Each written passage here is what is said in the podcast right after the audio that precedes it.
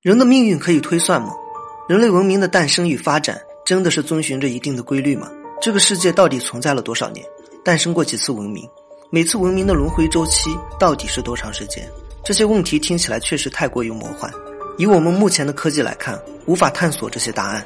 但是，曾经有一个人还真的测算出了一份有理有据的结果，并且将这些结果记录到了一本书籍之中。遗憾的就是，在他百年之后，虽然这本书籍仍然存在，但是却再也没有人能够读懂了。大家好，我是白同学。我们今天要说的就是《黄极经世书》。《黄极经世书》这是我读过最难懂的一本书。这本书不像是傅尼谢手稿和雨下书一样，它使用的文字十分简单，就是古人常用的文字。难的就是字都认识，但就是不知道他想要表达的含义。在说这本书之前，我们先要提一下作者，《黄极经世书》的作者叫做邵雍，是北宋时期的哲学家。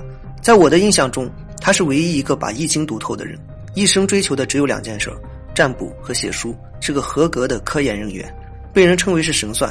至于他占卜能力的高低和真假，也很好判定。程颐和程颢两兄弟都是天子身边的学术大师。司马光是北宋时期的政治家、史学家，主持编纂了《资治通鉴》。富弼是当时的文学家，官位更是一人之下、万人之上的宰相。这些人无一不推崇邵雍的算术，甚至为了亲近邵雍，还非要搬家和他做邻居。宋仁宗让邵雍做官，他装病不去。宋神宗也是如此，最后只能追封赠号。由此可见，邵雍的占卜术啊是很难作假的。而且，邵雍的出名并不是在占卜术的准确度上，而是在研究上。他认为这些玄之又玄的东西啊，确实无法叫人相信。但仔细研读，好像又有一些道理。这个问题是出在哪呢？明明没有道理的东西，为什么还有道理呢？他想要探究的就是为什么占卜术会存在一定的准确度？这个世界到底能不能进行预测？其实这些与我们今天的研究也大体相似。所以，邵雍研究一生的精华，对我们来说有很大的用处。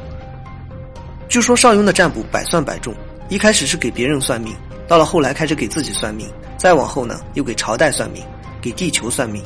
他将自己一生的研究编写成了一本书，这本书就是《黄极经世书》。这本书并没有失传，但是从邵雍之后，这本书就再也没有人翻译了，因为实在是不会翻译。未来可以预测吗？当然是可以的。按照牛顿经典力学的结论来看，万事万物都存在因果关系。世界从过去那个状态到现在这个状态是必然结果。再通俗点来理解，如果我们能够掌握全部的规律，能够知晓世界变化的所有数值，那么这个世界就是可以预测的。大家听起来是不是觉得挺扯的？这个就是拉普拉斯妖，是法国数学家皮埃尔·西蒙·拉普拉斯在1814年提出的一种科学假设。假设在这个宇宙中存在一个叫做拉普拉斯妖的生物。这个生物知道宇宙中每一个粒子的确切状态和数据，那么它就可以预测未来，甚至可以以此来推测宇宙的过去，直到宇宙的产生和毁灭。也就是说，这是一个十分科学的结论。提醒一句，量子力学也没有否定这个拉普拉斯妖。量子力学目前只作用于微观世界。拉普拉斯妖的理论与《黄极经世书》就大体相似，就是通过这些规律的变化来预测未来、了解过去，甚至推测出地球的轮回周期。《黄极经世书》是邵雍推测宇宙起源与自然演化的书籍，理论依据呢就是河图洛书与易经。全书共十二卷，共分为六十四篇，其中前六卷叫做元会运势，共占三十四篇；次四卷为声音律品，共占十六篇；最后是观物内篇，占十二篇，观物外篇占两篇，这样一共是六十四篇。像如这种难懂的书籍，古人特别喜欢添加注释，加以解读。以此来展现自己的文学造诣和提高声望，但是这本《黄极经世书》却很少有人解读。自从邵雍之后，就再也没有一个人能够通读这本书，甚至邵雍的后代对此也一概不通。所以，我只能带大家认识一下这本书的理论依据。让我们带着经典力学和拉普拉斯妖的观念，一起来看一下邵雍的世界观。元会运势，这是《黄极经世书》中最重要的一个概念，是一种计时单位，也就相当于年月日时。只不过世界观要更宏大一些。大家认为年代表着什么？年代表的就是三百六十五天，代表的就是一年的开始和结束。这个元代表的就是世界的开始和结束，就是地球的轮回周期。为什么叫做轮回周期呢？我们稍后就会说到。一年有十二个月，一元有十二个会，一个月有三十天，一个会有三十运。再往下，一运有十二世，一世有三十年。这个就是元会运势的计时方式，也是邵雍的世界观。那么一元有多久呢？大家可以计算一下，一世有三十年，我们从元开始，一乘以十二乘以三十乘以十二乘以三十，一元有十二万九千六百年。这个就是地球的轮回周期。也就是说，今天的我们一起在这个视频相遇，十二万九千六百年后的我们会再一次经历这一天，会再一次在这个视频相遇。到了这里，就需要我们用到之前在《周易》和《道德经》中学到的知识了。这个世界是存在物极必反的，所有的事情都是由盛转衰，再由衰转盛，所以我们就可以将这些理论带入进去。接下来，邵雍就列举了各个朝代的兴盛情况。我们刚才说到了，邵雍与司马光是多年的好友。而司马光编写的《资治通鉴》就是中国第一部编年体通史，所以严格意义上来讲，邵雍的理论是经过了重复论证的。实际上呢，也确实是这样。如果将《黄帝经世书》的结论带入到历史之中，就能够发现，每一次都是能够对应上的。为了论证，在《黄帝经世书》中就添加了一份年表。说到这里，我们停一下，看到这里的朋友应该就明白了。如果用元会运势来划分的话，《黄帝经世书》应该就是十二万九千六百年的兴衰史。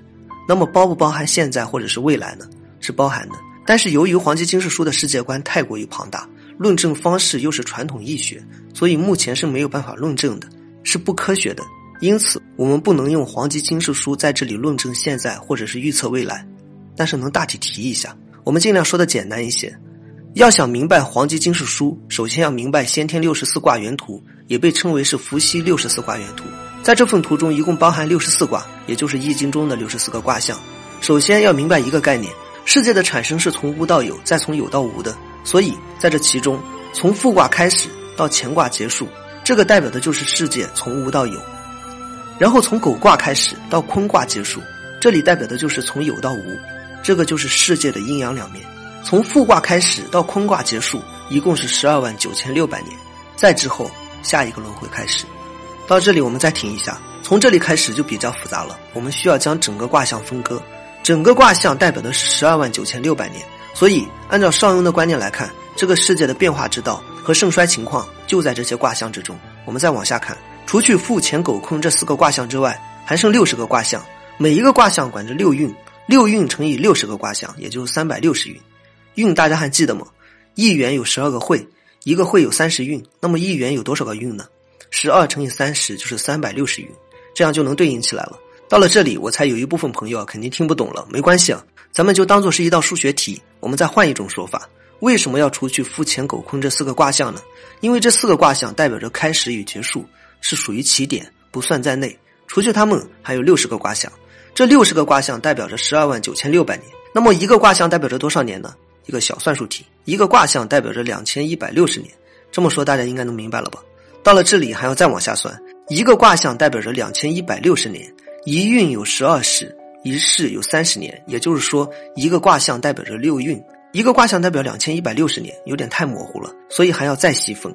往下我们就大体一说了，每一个卦象都管着六运，也就是两千一百六十年。一个卦有六爻，从卦象的初爻起，每爻一变，可变出六个卦，其中一个卦就代表着三百六十年。这样的话就细分了。为了防止大家算的头晕啊，所以从这里往下我们就不细说了，我们直接来说一下结论吧。现在都知道了，十二万九千六百年就是地球的一次轮回，而除去富乾狗坤这四个卦象之外，每一个卦象都代表着两千一百六十年，每个卦象进行变卦可以再得到六个卦象，其中每一个卦象就代表着三百六十年。有一个问题，我们首先要搞清楚，我们目前是在哪一个卦象上，这样才能往下推算。在邵雍的观念中，我们这个世界的黄金时代是在尧的时代。也就是公元前二十四世纪，听起来是有些魔幻，属于神话中的时期，都是神话记载。到现在是卜卦的时代，是万物开始毁灭的时代。很明显，从这里来看，邵雍好像就出现错误了。对了，这就是《黄帝经世书》最难懂的地方。我们刚才说的这些东西不是难懂的地方，在邵雍的手中，《黄帝经世书》的预测百发百中，而且邵雍还可以以此来分析，甚至细化到每一年的变化之上。但是到了后世，《黄帝经世书》屡次开始出现错误。现在很多人看《黄帝经世书》，都认为我们是在卜卦的时代，这明显是存在错误的。难道我们算错了哪里吗？这个可能永远也弄不清楚了，因为就连邵雍的后代也没有一个人能够读懂这本书的。最后再提醒一句，这本书是没有任何科学依据的，以上说法仅供大家参考研究。不管怎么说，从这里来看，古人的世界观是十分庞大的，其中道理晦涩难懂。据说读懂这本书就可以观天测地。方法我已经告诉大家了，如果你读懂了，请联系我，我也想学。